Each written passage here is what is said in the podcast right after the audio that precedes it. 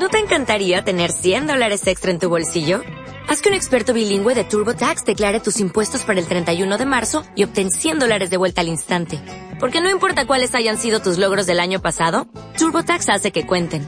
Obtén 100 dólares de vuelta y tus impuestos con 100% de precisión. Solo con Intuit TurboTax.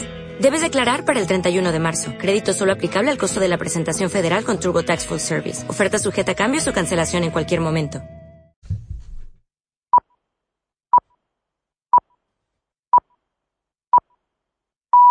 Llegamos a las 9 de la mañana.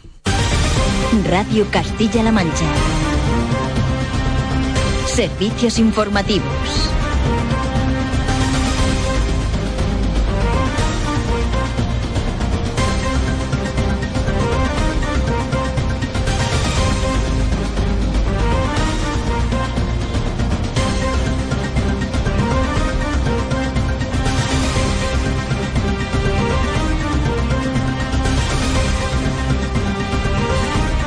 Tal como venimos contándoles desde las 8 de la mañana, este viernes la actualidad de Castilla-La Mancha sigue mirando a una instalación puntera que sigue en crisis, el COGAS en Porteano. A las 10 se va a celebrar la mediación previa a la convocatoria de huelga, falta una hora más o menos, y sus trabajadores van a pedir al ayuntamiento que interceda para evitar el despido de 100 personas de las subcontratas el 1 de septiembre. Lo explicaba bien ayer aquí en esta casa Jesús Crespo, secretario del Comité de Empresa. Con el fin de solicitar que interceda para que eh, ante la empresa, para que forzar a que esa decisión que ha tomado la, la dirección del COGAS de que el 1 de septiembre 100 personas de, de las empresas auxiliares se vayan a la calle.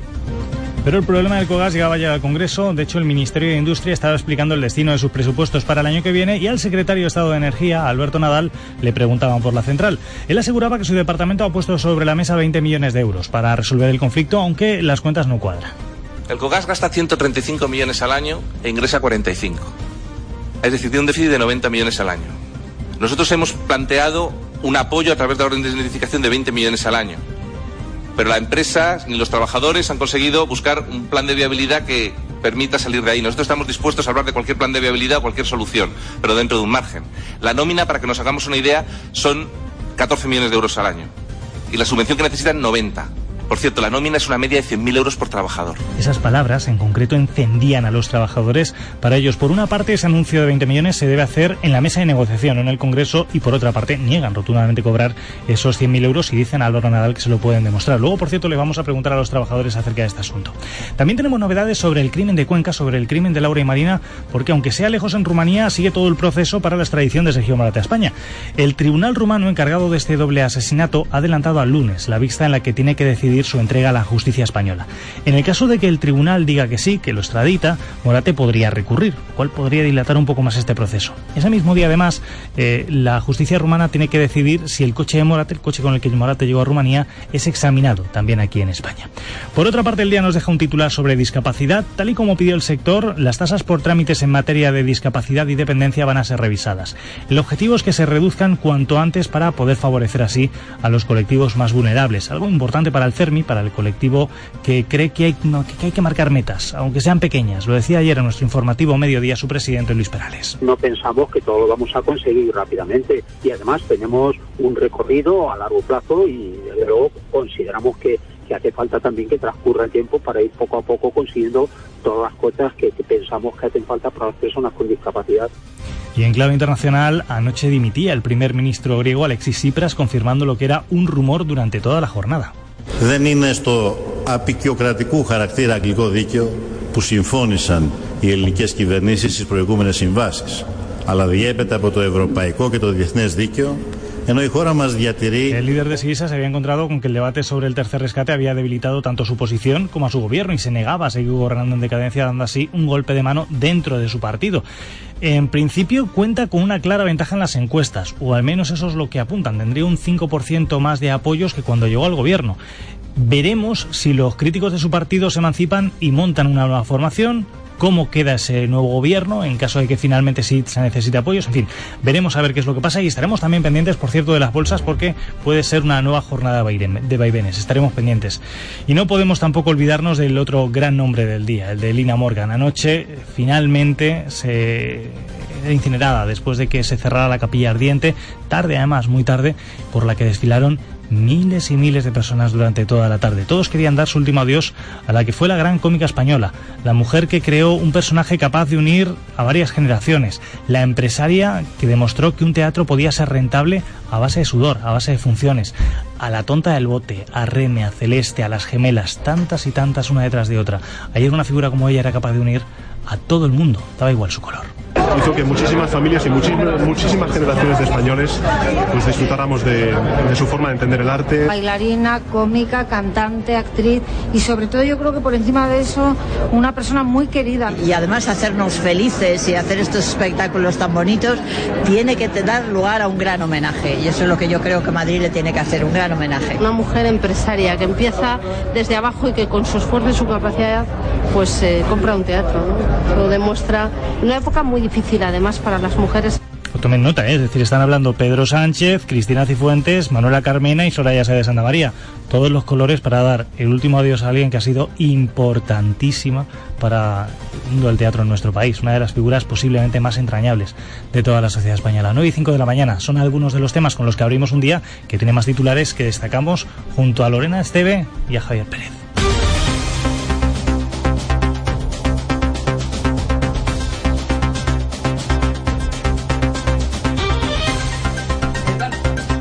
El Partido Castellano presenta una denuncia contra la ministra de Medio Ambiente Isabel García Tejerina porque cree que está incumpliendo la legalidad vigente respecto al trasvase Tajo Segura. Dice que no se cumplen los 400 hectómetros cúbicos no trasvasables que fija la ley. Ya ha sido enviada a la Fiscalía del Tribunal Supremo por correo certificado. Y otra denuncia, la del Hospital de Tomelloso, que según sus profesionales lleva meses en una situación límite. El 97% de los médicos han firmado un comunicado en el que reivindican mejores condiciones laborales que garanticen la asistencia sanitaria a los pacientes. Se quejan de una escasa plantilla, de la sobrecarga de trabajo y de las largas listas de espera. Hoy comienza la media veda en Castilla-La Mancha. Hasta el próximo 21 de septiembre se podrá cazar codorniz, tortola y paloma torcaz. Los agentes medioambientales piden disminuir la presión cinegética a algunas especies debido a la reducción de población. Los días hábiles para practicar estas modalidades serán los de apertura y cierre de veda, también los jueves, sábados, domingos y festivos. Detenidas tres personas en Tomelloso, dos menores de edad por cometer presuntamente un robo con violencia en un bar de la localidad. Utilizaron un arma de fuego, se llevaron el dinero de la caja y también el de los clientes que se encontraban en ese momento en el establecimiento, más de 1.200 euros. Hoy la oposición va a presentar sus enmiendas a los presupuestos generales del Estado que se van a debatir la próxima semana en el Congreso. Todo indica que va a ser el ministro de Hacienda, Cristóbal Montoro, quien los presente. El PSOE pide que lo lógico es que sea el propio presidente del Gobierno quien debería comparecer para para defender las cuentas. Y en Deportes, Javi, lo tenemos fácil. Arranca la liga, efectivamente. Con el Málaga-Sevilla, los nuestros también debutan en competición liguera, el Albacete el domingo en Tarragona y hay derby en segunda B mañana sábado entre el Deportivo Guadalajara y el Socuellamos, un derby que va a ofrecer Castilla-La Mancha Televisión. Además, Pedro podría debutar este fin de semana con el Chelsea. El Athletic de Bilbao tendrá que remontar el 3-2 de Cilina si quiere estar en la fase de grupos de la Europa League. Y en tenis, Feliciano López se ha cargado a Nadal y está en cuartos de Cincinnati. ¿Esperábamos lo de Feliciano? Bueno, últimamente con, con, con, la forma de Nadal todo es posible. No, vamos a decir que no. Vamos rápidamente a saber eh, qué es lo que nos esperaba para hoy. Saben que durante estas últimas jornadas están subiendo las temperaturas, que ayer hubo algunas tormentas. Eh, Aurora González, detalles, cuéntanos, buenos días. Buenos días. En las últimas horas se han registrado chubascos aislados en las provincias de Albacete, Toledo y Cuenca. Por delante tenemos una mañana de cielos poco nubosos en las cinco provincias, con algo más de nubosidad en la zona de Parameras, en Guadalajara. Será a partir del mediodía cuando las nubes aumenten y esas nubes pueden dejar chubascos y tormentas en cualquier punto de la comunidad, sobre todo en zonas de montaña, pero pueden ser fuertes en el sistema ibérico, tanto en Cuenca como en Guadalajara. En cuanto a las temperaturas, bajan en la mitad oeste y se mantienen sin cambios en el resto de la comunidad. Es un adelanto del notable descenso de las temperaturas que tendremos este fin de semana. Esperemos que de todos modos esa bajada se note, porque al final recordemos que estamos pasando mucho calor otra vez durante toda esta semana y además las tormentas. Recordemos además lo que decíamos al principio, que ayer, por ejemplo, Albacete vivía una tormenta donde se recogían 24 litros por metro cuadrado. Eh, de hecho, esto obligó a los bomberos a salir al menos en 15 ocasiones para intentar realizar achiques. En fin, 9 y 9 minutos de la mañana son algunos de los temas con los que abrimos un día que viene, por cierto, bastante, bastante cargado aquí en Radio Castilla-La Mancha. Informativo matinal. Radio Castilla-La Mancha. Javier Mateo. ¿Sabes que hay una forma diferente de comer pescado? ¿Ah, sí? Sí, se llama Kiele, con todo el sabor, con omega 3 y alto oleico. Busca los productos Kiele y encontrarás esa fuente de vitaminas y minerales que tu cuerpo necesita. Ya sabes, Kiele, muy rico, muy sano y muy saludable. Búscanos en supermercados, tiendas tradicionales y gourmet. Ya lo sabes. Kiele y disfruta el pescado. Venga va, venga va, venga va. Venga va, venga va, venga va, venga va, venga va, venga va, venga va, venga va. Construye actitud y con esa actitud construye todo lo que puedas. Porque cuantas más cosas construyas en tu vida, menos espacio dejarás a las drogas. FAD 916 1515. Es una iniciativa de Manchate, el programa de responsabilidad social corporativa de Radio Televisión Castilla-La Mancha. Radio Castilla-La Mancha. Informativos. 9 y 10, vamos a comenzar hablando del COGAS, que va a ser un referente durante la próxima hora aquí en la radio de Castilla-La Mancha. En primer lugar, recordemos que a las 10 se celebra la medición previa a la convocatoria de, la huelga en el COGAS. Además, los representantes de la empresa eh, van a pedir al ayuntamiento que interceda para evitar el despido de esas 100 personas de las subcontratas a las que se les cumple el contrato el 1 de septiembre. Eso cuando ayer, como les decíamos, el COGAS saltaba al Congreso, el secretario de Estado de Energía, Alberto Nadal, aseguraba que su departamento ha puesto sobre la mesa 20 millones de euros para resolver el conflicto, aunque las cuentas según él no cuadran. El COGAS gasta 135 millones al año e ingresa 45. Es decir, tiene un déficit de 90 millones al año. Nosotros hemos planteado un apoyo a través de la orden de indemnificación de 20 millones al año. Pero la empresa ni los trabajadores han conseguido buscar un plan de viabilidad que permita salir de ahí. Nosotros estamos dispuestos a hablar de cualquier plan de viabilidad o cualquier solución, pero dentro de un margen. La nómina, para que nos hagamos una idea, son 14 millones de euros al año. Y la subvención que necesitan, 90. Por cierto, la nómina es una media de 100.000 euros por trabajador. Unas palabras que encendían a los trabajadores, le respondía de inmediato, creen que el anuncio de los 20 millones debería hacerse en la mesa de negociación en el Congreso y sobre ese tema de los sueldos niegan cobrar 100.000 euros, como decía Nadal, instándole a comprobarlo. Jesús Crespo es el secretario del Comité de Empresa del COGAS. Nosotros le invitamos a que consulte el boletín oficial de la provincia, donde está eh, colgado lo que es el convenio del COGAS, en la cual ahí puede ver y se puede demostrar a cualquiera que lo vea que los trabajadores del COGAS no ganamos 100.000 euros.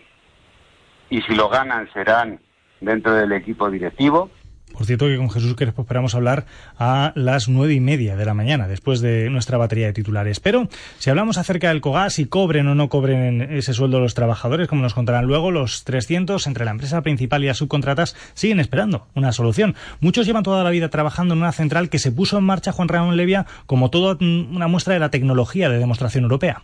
Edurne López lleva más de 20 años como trabajadora del COGAS. Ahora que la dirección de la empresa ha anunciado que va a cesar la producción de energía a partir del 1 de septiembre, lamenta que esos responsables de la compañía piensen en los trabajadores únicamente como números en un balance de resultados. No nos tienen en cuenta, no tienen en cuenta nuestra situación, el, nuestro coste personal, el coste laboral. No, para ellos somos una cifra que además ni siquiera tienen en cuenta que esta empresa es puntera tecnológicamente, no, para ellos simplemente somos un número y ahora mismo ese número no les cuadra. Después de media vida trabajando en la central, lamenta que si finalmente cierra, perderá parte de su vida. Es una pena porque ya no es el tema de que pierdas tu puesto de trabajo, que es un drama tremendo, es que aquí está parte de nuestra vida. Yo llevo la mitad de mi vida trabajando aquí y esto es mío. Lo, he visto nacer desde el principio, igual que todos los trabajadores de aquí, y nos da muchísima pena que esto pueda llegar a cerrarse. Esta madre de trillizos reconoce que la incertidumbre laboral afecta a su vida familiar. Intento separar lo más posible esta circunstancia, este conflicto de mis hijos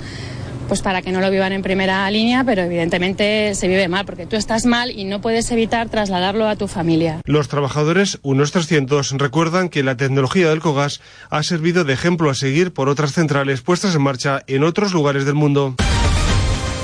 Vamos a hablar ya del crimen de Cuenca porque sigue el proceso para la extradición de Sergio Morate a España. El tribunal romano encargado de este doble asesinato ha adelantado al lunes la vista en la que tiene que decidir su entrega a la justicia española. Pero de momento Antonio García Largo Morate continúa en prisión preventiva en Rumanía. Y en, caso de que el tribunal dictamine la entrega de Sergio Morate a las autoridades españolas, el presunto asesino tiene la posibilidad de recurrir la decisión ante la alta Corte de Casación y Justicia de Bucarest. Ese día la justicia rumana también va a decidir si el coche de Morate se examinará en España. Y es que hemos conocido que el SEAT Ibiza Verde que utilizó para desplazarse a Rumanía no llevaba las matrículas puestas cuando llegó al país. Podría haberlas quitado voluntariamente para dificultar su identificación, un dato que reforzaría la convicción que ya tiene la policía de que su viaje a Rumanía era en realidad una huida y que su intención era esconderse con la ayuda de su amigo. De momento, Morate se encuentra en prisión preventiva a la espera de que se produzca su extradición a España. Ayer Cuenca recordaba a Laura y a Marina en el comienzo de sus fiestas. Durante el acto del pregón se guardó un minuto de silencio en memoria de las jóvenes. Además, el ayuntamiento tiene intención de dedicar un espacio público a ellas y a otras víctimas, como el menor que fue asesinado hace dos años y otras mujeres que han fallecido a causa de la violencia. Entramos ya en crónica política porque sigue el debate sobre la delicada situación financiera de Castilla-La Mancha. El PSOE ve con preocupación que el objetivo de déficit se haya rebasado ya en el mes de mayo. El PP, sin embargo, no se pronuncia, pero insiste en que la situación es mejor que en el inicio de la anterior legislatura y temen David Revenga que se vuelva a repetir. Las cuentas de Castilla-La Mancha quitan el sueño y por eso el PSOE de la región ha mostrado su preocupación por el estado de las arcas públicas tras la salida del gobierno Cospedal. La portavoz socialista, Cristina Maestre, ha acusado a la expresidenta de no decir la verdad con la austeridad y los recortes y luego dejar déficit, deuda y adjudicaciones de contratos millonarios. Nos impuso recortes porque había que reducir la deuda y, sin embargo, la ha doblado. Algo no cuadra y ahora vemos cómo en la última parte de su gobierno, el gobierno de Cospedal ha ido hipotecando el presupuesto actual y los futuros, dando y adjudicando contratos multimillonarios a algunas empresas cuando no había en absoluto ningún tipo de urgencia. Por lo tanto, estamos muy preocupados y a lo largo de la semana que viene conoceremos la verdad de cómo ha dejado Cospedal las cuentas de Castilla-La Mancha. Desde el Partido Popular aseguran que se han hecho muchos esfuerzos en estos cuatro años, se han pagado miles de facturas pendientes y se ha bajado el déficit de forma notable. Sobre el momento, su diputada Claudia Alonso asegura que habrá que esperar a las cifras que dé el Ministerio. Y lo que es obvio es que se olvidan del punto de partida en el que estábamos hace cuatro años, que es que afortunadamente se han hecho muchos esfuerzos por parte del gobierno anterior, por parte del gobierno Cospedal y por parte de todos los ciudadanos. La situación económica de Castilla-La Mancha necesita un impulso mayor. Pero claro, nuestro miedo es que ahora que vuelven los mismos a aplicar las mismas políticas, nos quieran llevar también a ese punto de partida en el que estábamos hace cuatro años. Debate político cuando la próxima semana hay previsto pleno las Cortes para abordar la situación financiera de la región y detallar cómo está el déficit. Pero al margen de los partidos también hablaba de este asunto el portavoz del Gobierno. Nacho Hernando asegura que el déficit podría incluso ir a más en los próximos meses porque todavía quedan partidas por contabilizar. La situación es preocupante y, de hecho se va, se va a abrir un periodo de, sesiones eh, extraordinario en las Cortes de Castilla-La Mancha a petición del Gobierno para poder hablar extensamente de cuál es la situación. Hay un montón de partidas que no están todavía eh, computadas y contabilizadas, por lo tanto, eh, lo más lógico es que, bueno, que, pueda haber un aumento incluso, eh, incluso mayor. Más cosas, tal y como pidió el sector, las tasas por trámites en materia de, de, dependencia van a ser revisadas. El objetivo es reducirlas lo antes posible para favorecer así a los colectivos más vulnerables. Aurelia Sánchez cree imprescindible resolver esta situación. Desde que se aprobó la ley de tasas en 2012, se cobran entre 8 y 40 euros por la revisión del grado de discapacidad y dependencia, la expedición de certificados o por ayuda a domicilio. Por ello, un grupo de técnicos analiza qué impacto presupuestario han tenido para estudiar una posible rebaja. Pensamos que la revisión de las tasas en bienestar social pues, va a corregir una situación injusta que ha tenido para los colectivos más vulnerables. La tendencia podría ser a valorar una posible baja de tasas en algunos colectivos vulnerables, pero en este momento solo estamos revisando cómo está la situación. El Comité de Representantes de Personas con Discapacidad se ha mostrado satisfecho con la iniciativa. A pesar de que no será inmediata, cree que hay que marcarse metas a medio y largo plazo. Luis Perales es su presidente y ha pasado por el informativo mediodía. No pensamos que todo lo vamos a conseguir rápidamente y además tenemos un recorrido a largo plazo y desde luego consideramos que, que hace falta también que transcurra el tiempo para ir poco a poco consiguiendo todas las cosas que, pensamos que hacen falta para las personas con discapacidad. En el encuentro, Perales también ha transmitido a la consejera otras preocupaciones, por ejemplo, la importancia de elaborar normas transversales o la garantía de fondos para asociaciones. Sobre agua, el Partido Castellano ha presentado una denuncia ante la Fiscalía del Supremo para que inicie acciones penales contra la ministra de Medio Ambiente por incumplir la ley del trasvase. Aseguran que no se cumplen los 400 hectómetros cúbicos no trasvasables que fija la ley con una cabecera que ahora mismo está exprimida, David Revenga. Desde el partido castellano afirman que los pantanos de cabecera se encuentran en 393 hectómetros cúbicos y por tanto por debajo de lo fijado en el memorándum del Tajo, 400. Por eso, y aunque el Ministerio justifique que en determinada situación se puede trasvasar hasta los 305, desde el PECAS no lo ven así y han presentado denuncia ante la Fiscalía del Supremo. Pedro Manuel Soriano, presidente nacional del Partido Castellano, lo explica en Toledo. Aduce que no ha lugar la aplicación de ese mínimo de 400 hectómetros y que se fija en 305 el mínimo no traspasable. Como ley de evaluación ambiental está en vigor, la ley de montes también está en vigor, nosotros consideramos que el Ministerio ha incumplido la legislación vigente y pedimos a la Fiscalía del Tribunal Supremo que abra diligencias y que investigue si efectivamente eh, se ha incumplido esa legalidad y si tiene que tomar acciones de algún tipo. Queremos que acciones penales contra el Ministerio, contra la ministra en concreto y contra la directora general del agua. La denuncia contra la ministra García Tejerina ya ha sido enviada a la Fiscalía del Supremo por correo certificado. Además, desde el Partido Castellano lamentan la imagen de Entrepeñas y Buendía secos con hectómetros de lodo y ovejas enganchadas que no pueden ni moverse del sitio. Para los populares, el PSOE ha retomado un problema que se debatía hace 30 años y que no solucionó, asegurando que fue Cospedal quien pactó mínimos inimaginables en su día para la región. Lo decía Claudia Alonso. Cuando nosotros éramos gobierno, dimos una solución. La pelota la tira ahora la Junta de Comunidades de Castilla-La Mancha. Nosotros llegamos a un acuerdo sin abrir una guerra del agua. No entiendo por qué ahora algunos quieren volver a traer cierto tipo de cuestiones y a abrir cierto tipo de guerras eh, que, a mi entender, se habían solucionado en la legislatura anterior. El portavoz del Ejecutivo, Nacho Hernando, insiste, sin embargo, en que el trasvase es ilegal, puesto que la reserva mínima de los embalses está por debajo de los 400 hectómetros cúbicos. Es una negligencia política el ordenar un trasvase cuando había 420 hectómetros cúbicos ordenar un trasvase de 20 hectómetros cúbicos, que no engañen a nadie, que, que estos no son los 304 que iban a aumentar de forma progresiva. Si en cualquier momento en los embalses de Entrepeña y Buendía sumaban 900 hectómetros cúbicos, entonces automáticamente el límite se establecía en 400. Y un asunto más en clave política, Podemos denuncia el incumplimiento del pacto de investidura de Emiliano García Paje. Creen que no se están aprobando medidas para abordar el rescate de ciudadanos, medidas que podemos considerar urgentes como la tramitación y el pago de ayudas de emergencia social, mínimos ingresos de solidaridad o ayudas a la dependencia.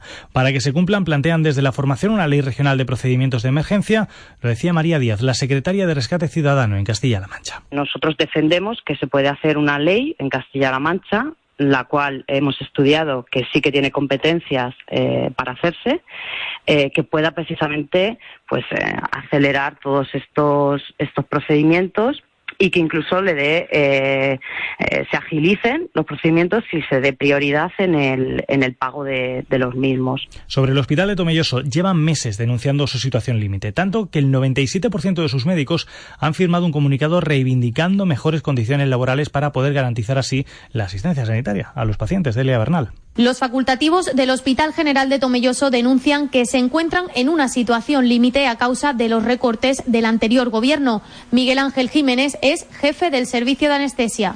La situación es crítica porque tenemos una plantilla eh, la más corta dentro de ese scan en relación a la población atendida y eh, la sobrecarga de trabajo es abrumadora y aún así la lista de espera mm, no, no, somos capaces de solucionarlos. Casi la totalidad de la plantilla, 70 de los 72 médicos del centro, emitieron un comunicado alertando sobre el deterioro de la calidad de la asistencia sanitaria, una reclamación que ha atendido el consejero de Sanidad, Jesús Fernández, durante la toma de posesión del nuevo gerente del hospital. Y además de ser sensible a su escrito, recojamos lo que ellos decían y lo que otros colectivos del hospital pueden decir y lo que nosotros pensamos que se puede hacer en Tomelloso, que creo que tenemos ideas como para que esto sea eh, diferente. Ante estas declaraciones, los profesionales se muestran esperanzados y confían en que tanto Fernández como el nuevo gerente, Antonio Sanz, pongan sus equipos a trabajar para recuperar el prestigio de este hospital comarcal. Saltamos a la Talavera porque allí los ganaderos del sector lácteo denuncian que están atravesando una situación insoportable. Y es que la mayoría de la producción de la región se concentra ahí en la comarca de Talavera y dicen que llevan 14 meses sin cubrir ni tan siquiera los gastos de producción, Dani Cantalejo. La situación, aseguran, les ha puesto contra las cuerdas. De la explotación de José Luis en Calera y Chozas en Toledo salen al día 4.000 litros de leche. Producir uno les cuesta 34 céntimos de euro, aunque ahora lo que les pagan no llega ni a eso, se queda en 30. Por eso esta misma semana el sector ha pedido en una reunión al Ministerio de Agricultura que, como ha ocurrido en Francia, les garanticen un precio mínimo. Aseguran que ha habido pocos avances. Cuatro céntimos en, en litro, pues te da para pagar muchas facturas que tenemos atrasadas. Y es que añade que están sobreviviendo a base de los créditos que les otorga el banco. Miran además con preocupación a Galicia o a Castilla y León. Lo peor de Galicia y lo peor de Castilla y León es la bajada del, del precio, ¿no? Porque el tema, el tema de las no recogidas parece que es circunstancial. Bajada que ha provocado el cierre de algunas explotaciones. Lo peor, aseguran, es que llevan 14 meses consecutivos con estos precios por debajo de la producción.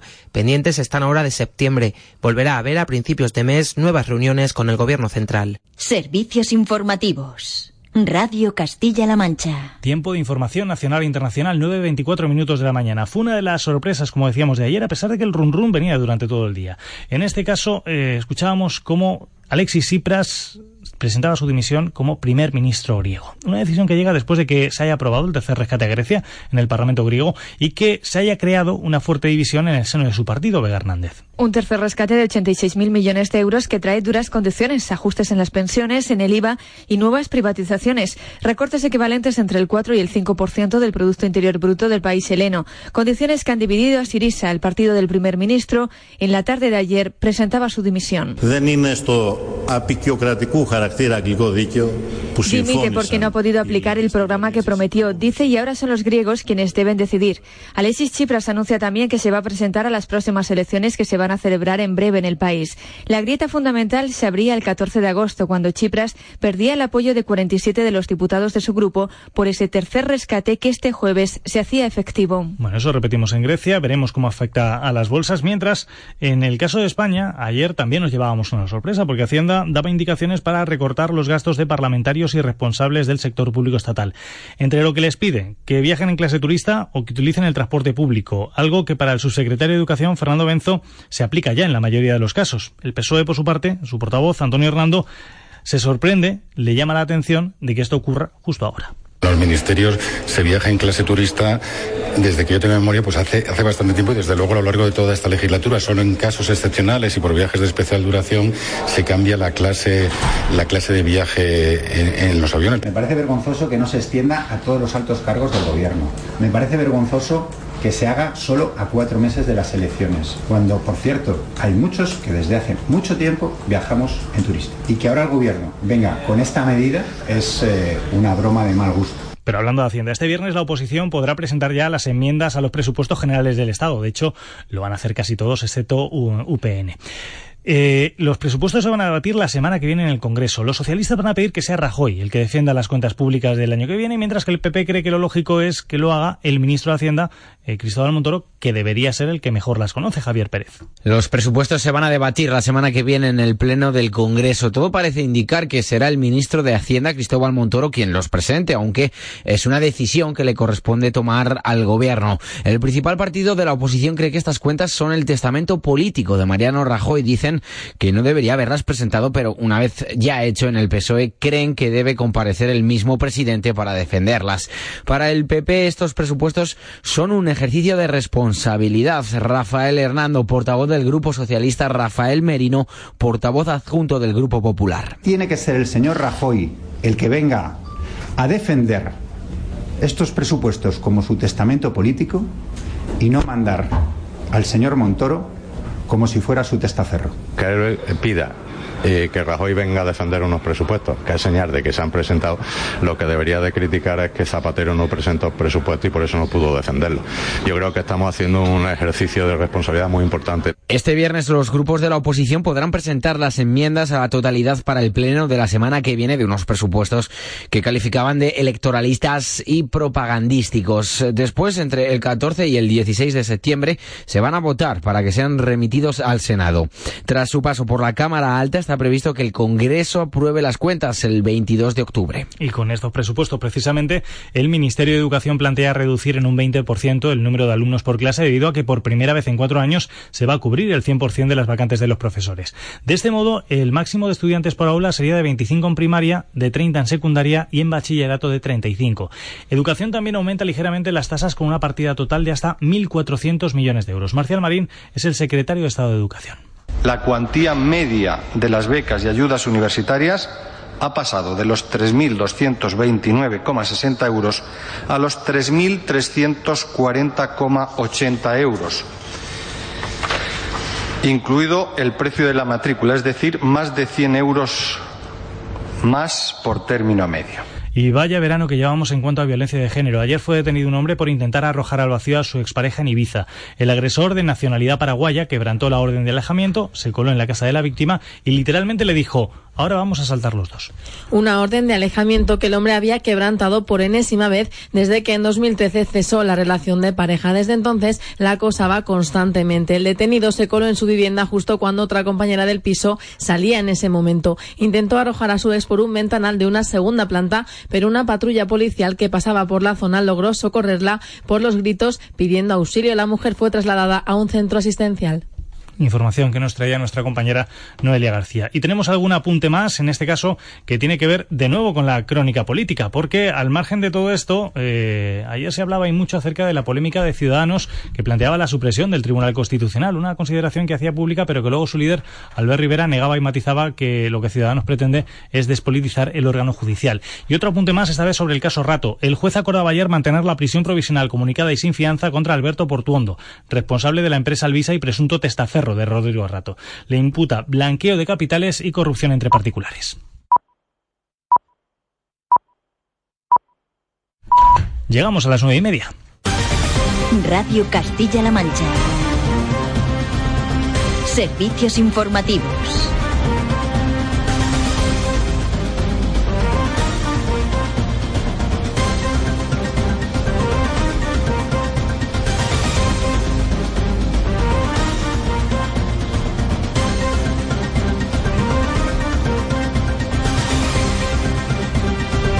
Tiempo de recuperar lo más importante de la actualidad hasta ahora, lo más importante de este 21 de agosto que resumimos en titulares junto a Lorena Esteve. En primer lugar, mirando al Cogas, Industria propone ahora 20 millones para salvar la planta. Condiciona la inyección a un plan de viabilidad al que emplaza a la empresa y a los trabajadores.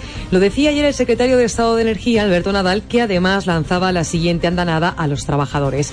Encontraba la respuesta de Jesús Crespo de Comisiones Obreras. Pero la empresa ni los trabajadores han conseguido buscar un plan de viabilidad que permita salir de ahí. Nosotros estamos dispuestos a hablar de cualquier plan de viabilidad o cualquier solución, pero dentro de un margen. La nómina, para que nos hagamos una idea, son 14 millones de euros al año. Y la subvención que necesitan, 90. Por cierto, la nómina es una media de 100.000 euros por trabajador. Que los trabajadores del FOGAS no ganamos 100.000 euros y si lo ganan serán dentro del equipo directivo. Enseguida hablaremos del asunto. Miramos a la Cuenca, al crimen de Cuenca en concreto. Se adelanta el lunes la vista sobre el presunto asesino Sergio Morate. La justicia de Rumanía va a estudiar el día 24 la posibilidad de entregar a la justicia española al hombre acusado de asesinar a las dos jóvenes. La policía española ya investiga en Timisoara el viaje de Morate hasta Rumanía. Lo hizo en un coche sin matrículas. Ayer se guardó un minuto de silencio en el inicio de las fiestas de San Julián de Cuenca en recuerdo de las dos mujeres asesinadas. Castilla-La Mancha revisa la baja las tasas en materia de discapacidad y dependencia. El objetivo del Gobierno es reducirlas para abaratar los pagos por revisión de grado de discapacidad, dependencia o ayuda a domicilio. El Ejecutivo pretende corregir una situación injusta para los más vulnerables. Luis Perales es presidente del CERMI. Entendemos que son, está siendo el gobierno receptivo, nos han, nos han escuchado. Esperamos que eh, que aquella pequeña revisión del 2013 pues se consolide y sea mayor y que se haga una revisión real, justa y equitativa la Junta califica de preocupante el estado de las cuentas públicas. Estima que el déficit previsto para este año ya se superó a 30 de junio y no se descarta que aumente ya, ya que hay, dice el portavoz del Gobierno, partidas sin contabilizar. Desde el PP se sostiene que hay que guardar a las cifras del Ministerio. Escuchamos a la portavoz Claudia Alonso, también al portavoz del Gobierno, Nacho Hernando. Y lo que es obvio es que se olvidan del punto de partida en el que estábamos hace cuatro años, que es que afortunadamente se han hecho muchos esfuerzos por parte del Gobierno anterior, por parte del Gobierno hospital y por parte de todos los ciudadanos. Negar lo obvio. Lo obvio es que en mayo de este año, con María Dolores de Cospedal todavía en el gobierno, ya se incumplió el, objetivo de déficit. Y que no lo digo yo, es que, es que esto, esto no es una cuestión de opinión, esto es una cuestión de números. Denuncian a la ministra de Medio Ambiente por incumplir la ley del trasvase Tajo Segura. El partido castellano lleva a la Fiscalía del Tribunal Supremo el último trasvase aprobado. Dicen que es ilegal al estar por debajo de los 400 hectómetros los embalses de cabecera. El gobierno de Castilla-La Mancha también califica de ilegal esta derivación de agua. Pedro Soriano es presidente del partido castellano.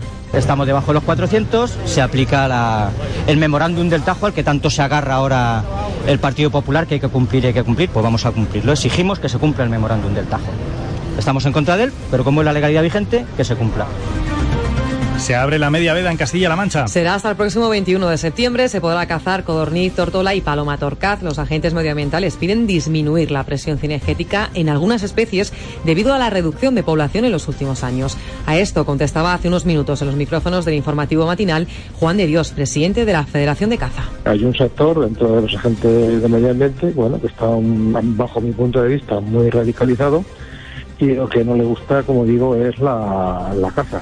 Yo creo que los cazadores han demostrado con suficientes, suficientes veces eh, tener eh, la cabeza encima de los hombros, eh, estableciendo cupos para la tórtola, que antes no los había.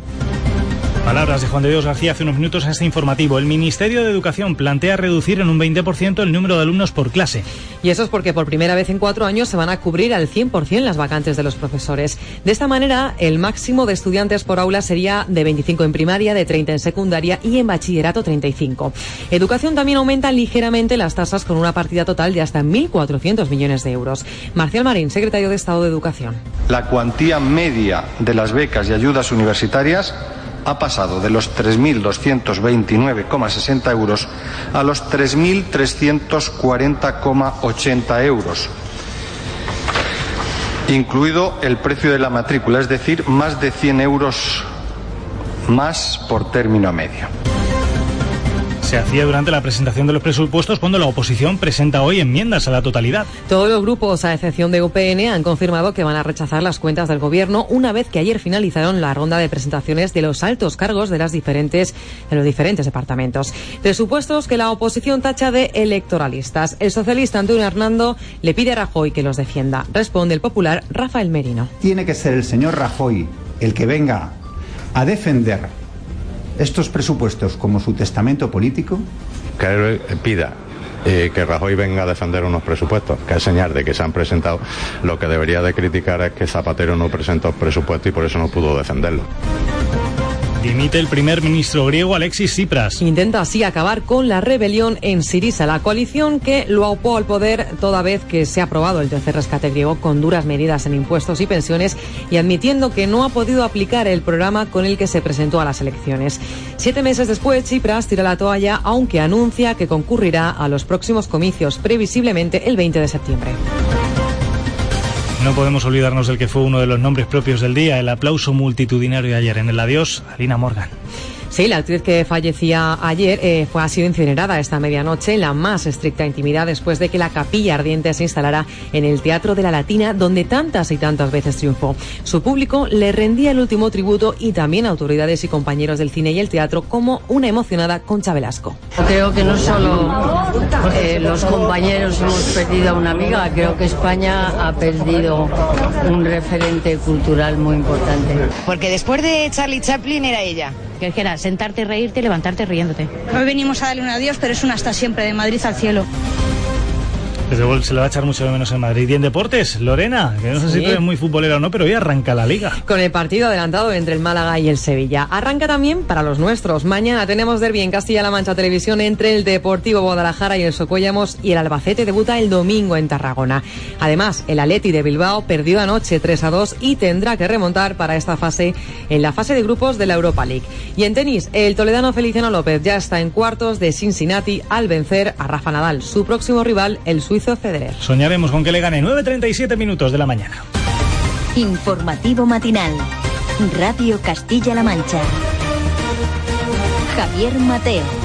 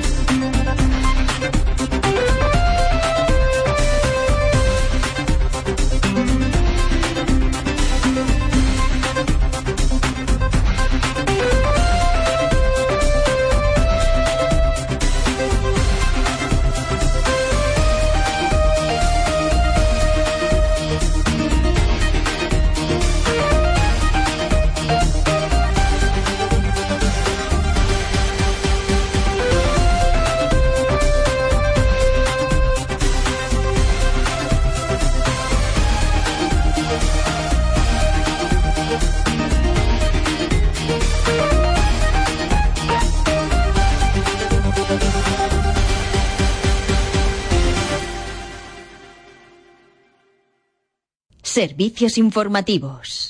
Radio Castilla-La Mancha. Tal y como les decíamos, en solo 20 minutos tendrá lugar la reunión de la mediación previa a la convocatoria de huelga del COGAS. Eh, además, los representantes quieren pedir al ayuntamiento que interceda para evitar el despido de las 100 personas de las subcontratas, que recordemos terminan su contrato el próximo 1 de septiembre y que desde luego ahora mismo son posiblemente los que más, más peligran. Con nosotros tenemos a Jesús Crespo, el secretario del Comité de Empresa del COGAS. Es además, recordemos, secretario de Política Industrial de Comisiones Industria, de Comisiones Obreras de Industria en Castilla-La Mancha. Jesús, muy buenos días. Hola, muy buenos días. quizá lo primero, lo más importante sea preguntar qué esperan de esa reunión.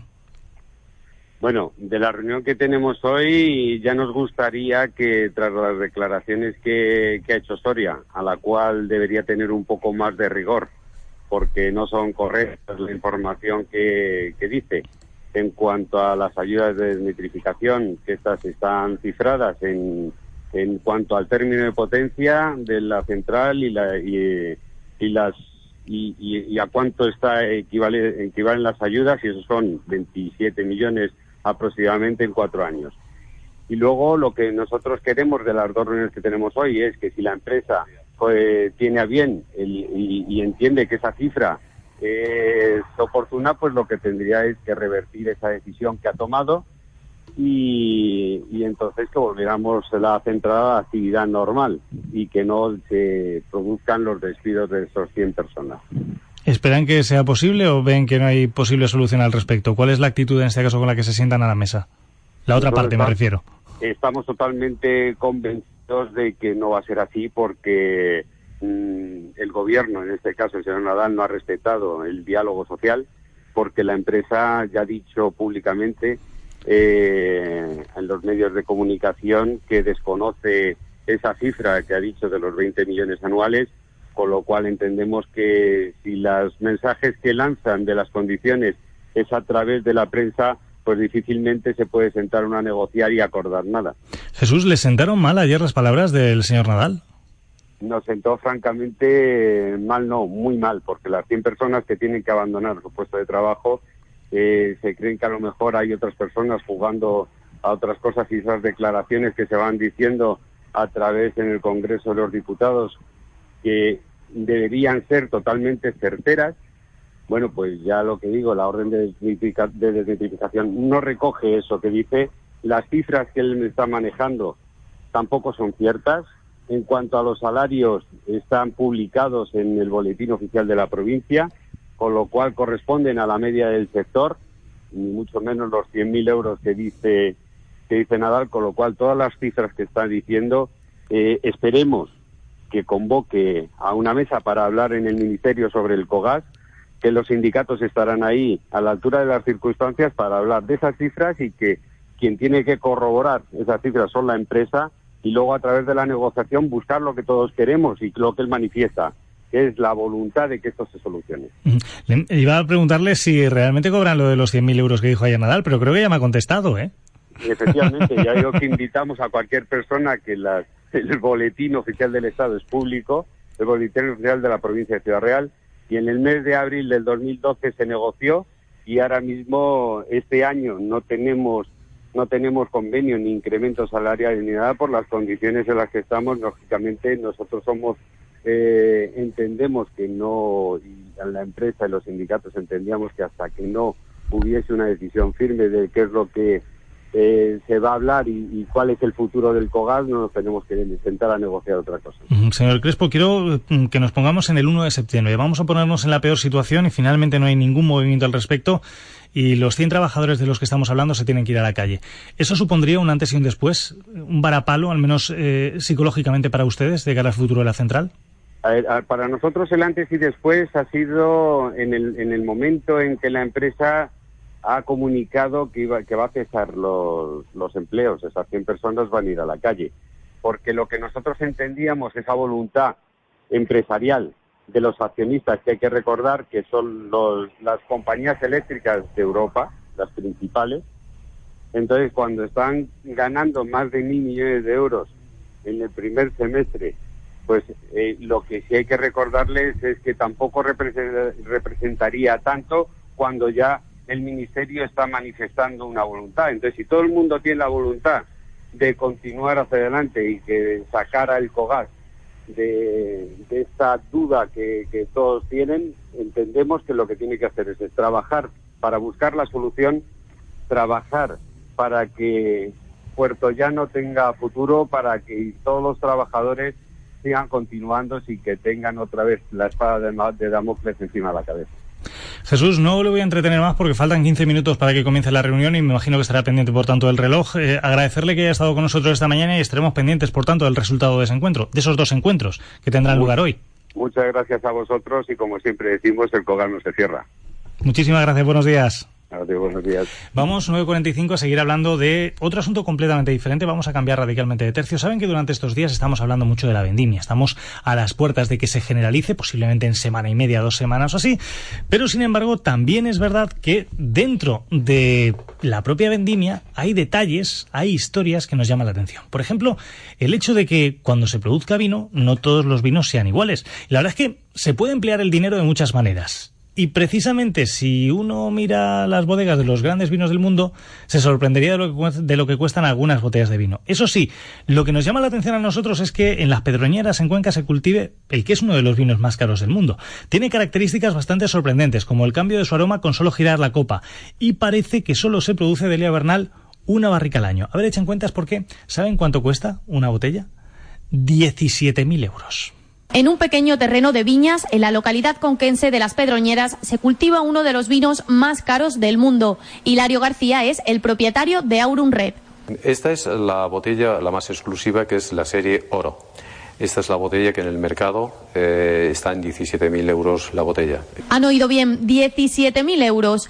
Y una de las causas de su elevado precio es su escasa producción. Tan solo se comercializan 300 botellas al año que encuentran cabida en un mercado muy exclusivo, principalmente Estados Unidos y Asia. La elaboración de este vino es fruto de años de estudio e investigación, una creación tan cuidada que permite características tan impresionantes como el cambio de su aroma hacer de que el vino tenga varios aromas y varios eh, sabores totalmente diferentes solamente con el hecho de mover el vino hacia un lado, girarlo en copa hacia un lado o hacia otro. Entonces se detectará distintos aromas y distintos sabores. Un vino exclusivo en el mundo que nace en nuestra tierra, en Castilla-La Mancha.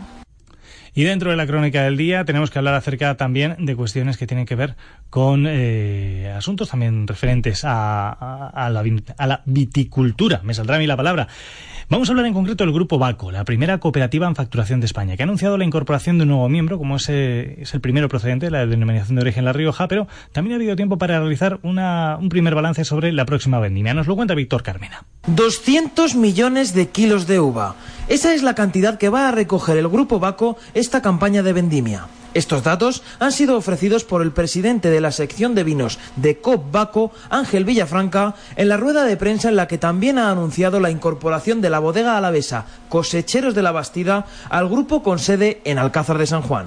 Le escuchamos. A partir de la primera quincena de septiembre, pues va a haber una cooperativa de Rioja dentro de la sección de vinos de Baco nos va a aportar, como no puede ser de otra forma, pues una estrategia comercial mucho más abierta, mucho más fácil de llegar al consumidor y con un escenario totalmente distinto.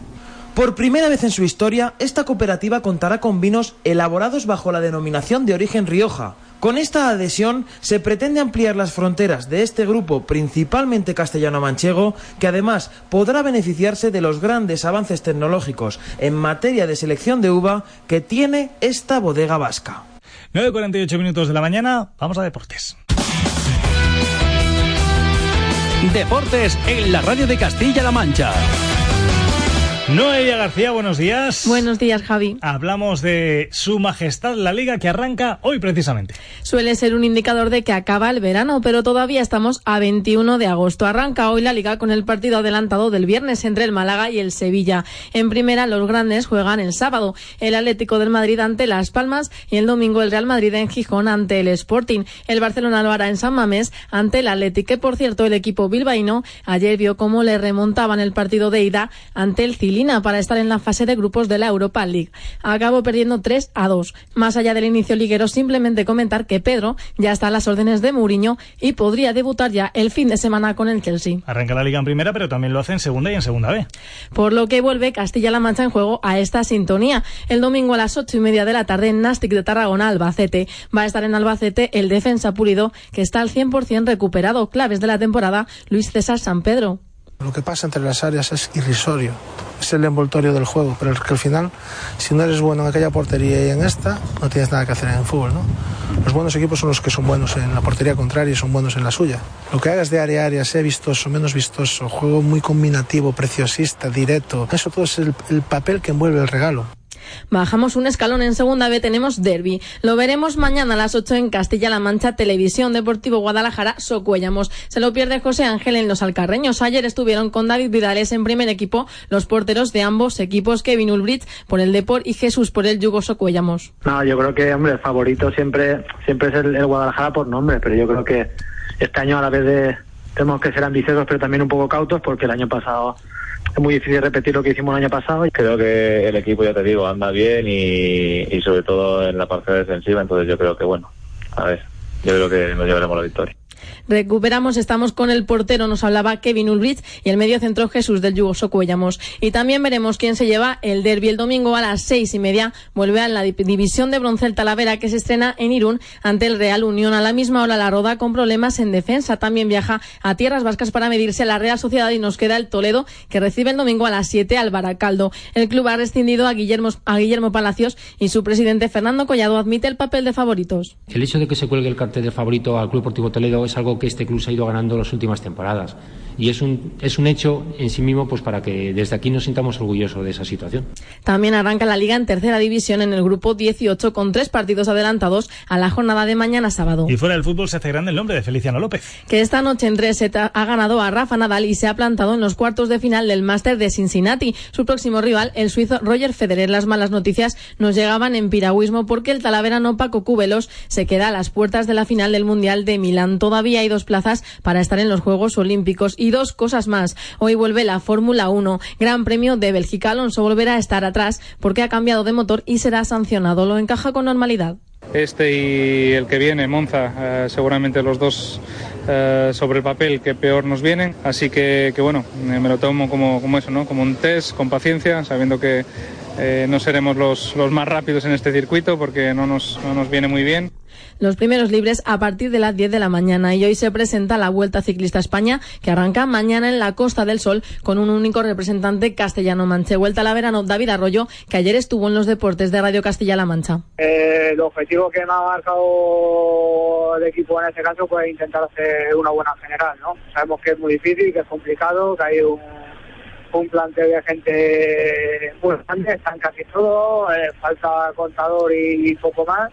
Y es que el plantel de la vuelta es casi inmejorable. From Quintana, Valverde y Nibali, un espectáculo que arranca mañana. Desde luego van a, va a darnos tardes de gloria. ¿Tú eres de las que ves la vuelta por las tardes o no? Pues me gusta ver la vuelta así. Sí, pero ¿eres de las que te duermes viendo la vuelta como mi padre o no? No, yo la sigo, yo la sigo. Gracias, Noelia. 9.53 de la mañana. Vamos a hablar de otro deporte, en este caso de patinaje, porque saben que es uno de los embajadores de nuestra tierra y en general del patinaje artístico español. Hablamos de Javier Fernández, que ha congregado en Valdemoro, en Madrid, a jóvenes de todo el mundo para entrenar con él en lo que es el primer campamento de élite de este deporte que se organiza en España, Jorge López. Dos semanas para aprender todo lo que puedan. Es el tiempo que dura este campamento organizado por el campeón del mundo Javier Fernández para que la élite del patinaje artístico junior pueda entrenar junto a uno de los mejores de la actualidad. Evento especial sobre todo para grandes promesas españolas que en lugar de emprender costosos viajes al extranjero en verano pueden entrenar cerca de casa con Javier para que puedan llegar al más alto nivel. También jóvenes de otros 11 países recorren medio mundo para ello. Además el patinador de manchegas utiliza la cercanía como principal arma del desarrollo de los que serán el futuro de este deporte. Carecemos mucho de la parte segunda del patinaje, que sería la expresión, eh, cosas que, que a mí me han enseñado mucho, sobre todo en Canadá, y que queremos también traer aquí a los niños. Él tampoco descansa y compagina los merecidos homenajes, como el de la semana pasada en Lagartera, en Toledo, con la preparación de la temporada que viene. Hemos empezado ahora a patinar en, en este campamento de verano y, bueno, pues nos estamos realmente, me estoy poniendo las pilas ya. Y como reto personal, revalidar el título de campeón del mundo el próximo año. Y desde hoy hasta mañana sábado tenemos una cita con el teatro. Arranca el segundo Festival Nacional de Teatro de Talavera en memoria de Marisa Esteban. Participarán hasta 12 grupos que van a actuar aprovechando el entorno del casco histórico. La cita, por ejemplo, está madrinada por Lola Herrera Alejandra Molina. La ciudad de la cerámica se convertirá también en un auténtico escenario. Y es que este festival quiere aprovechar todos los espacios y encantos de Talavera para convertirla en la mejor propuesta cultural para las noches de verano. Una idea que se desarrolla bajo la organización de la asociación Always Elvis. Benedicto Tapitado es el presidente. Y hacer un teatro eh, fresco, provocador, nuevo, invitando también a colectivos juveniles, a colectivos experimentales. Para la jornada inaugural, homenaje a la poesía de Bob Dylan por el 50 aniversario del tema Like Rolling Stone y el espectáculo de clown Pablo Superstar, que tendrá lugar en el bar Casco Viejo de Talavera. Ya el fin de semana se traslada a la Plaza de San Agustín. Vienen propuestas como la de Silvia Luchetti, protagonista de Sonrisas y Lágrimas, y hay más actuaciones de musicales, teatros de grupos locales, magia y danza de la mano de la Escuela de Rosa María Loaiza, que homenajeará a Lorca. Esta segunda edición tiene una madrina de lujo, Lola Herrera.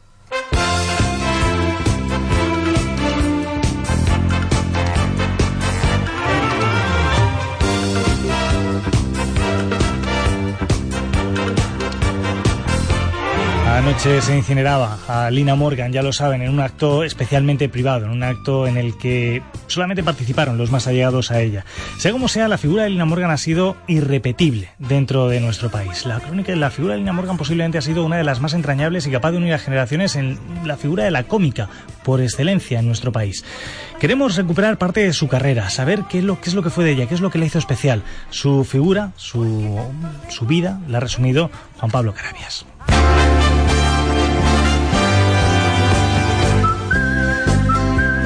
Ay, hija mía, me duelen los riñones. Pero claro, hija, si es que conduces como una loca. Si es que tengo una marcha desde que estoy en los madriles, filo.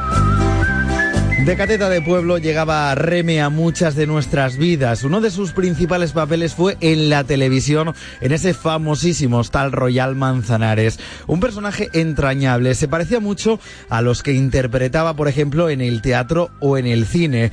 Una mezcla entre mimo y cómica. Y es que, ¿quién era capaz de retorcer la pierna como lo hacía Lina Morgan? Tonta del bote es como me llaman todos en el barrio al verme pasar.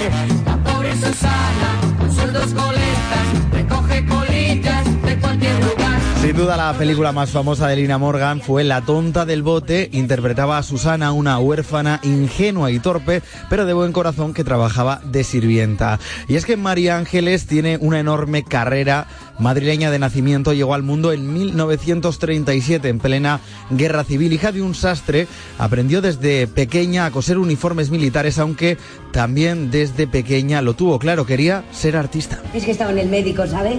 ¿Se encuentra enferma? No, tengo ciertos trastornillos ya de... de... ¿Estomacales? No, no, más arriba, más arriba. Aunque el médico dice que la solución está más abajo. Impecables interpretaciones las que nos regaló durante dos años en Vaya Par de Gemelas, una revista musical que se estrenó en el Teatro La Latina, su teatro, hasta el año 2010, donde también pasé obras como El último tranvía o Celeste no es un color. Vamos a romper ese poco, a ver qué cosa tendrá. Vamos a romper poco, que no lo puedo aguantar. En la playa. Mujer luchadora y empresaria destacó en películas como Soltera y Madre en la Vida, Dos chicas de revista, La llaman madrina o Los pecados de una chica casi decente, que por cierto pueden ver a partir de las diez y media en Castilla-La Mancha Televisión. Ya ha bajado lamentablemente su telón para siempre. Nos deja a los 78 años de edad después de varios meses de enfermedad. Por delante se lleva el premio Miguel de Miura, la mejor actriz, la medalla de oro al mérito en el trabajo, la Gran Cruz de la Orden del 2 de Mayo en la Comunidad de Madrid, pero sobre todo el cariño y el recuerdo también del público, millones de risas que quedan en el recuerdo y que la gran Lina Morgan siempre agradecía después de cada función.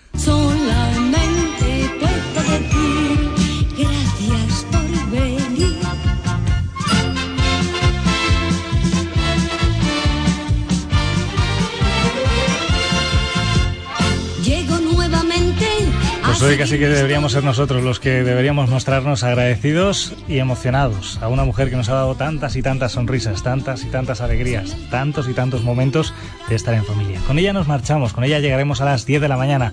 Agradecidos y emocionados de que también haya estado- hayan estado con nosotros desde las 8 de la mañana. Se quedan con las noticias. Ahora llega Alfonso Morales. Recuperamos lo más importante del día. Volveremos el lunes a las 7, primera cita. Ya a las 8 este informativo matinal. Pablo García en control de sonido. Javier Mateo, nombre de la redacción. Adiós, señoras, señores. Hasta mañana. Caballero que manda flores y no sé quién es. Y al estudiante dicharachero que es un don Juan en busca de su Inés.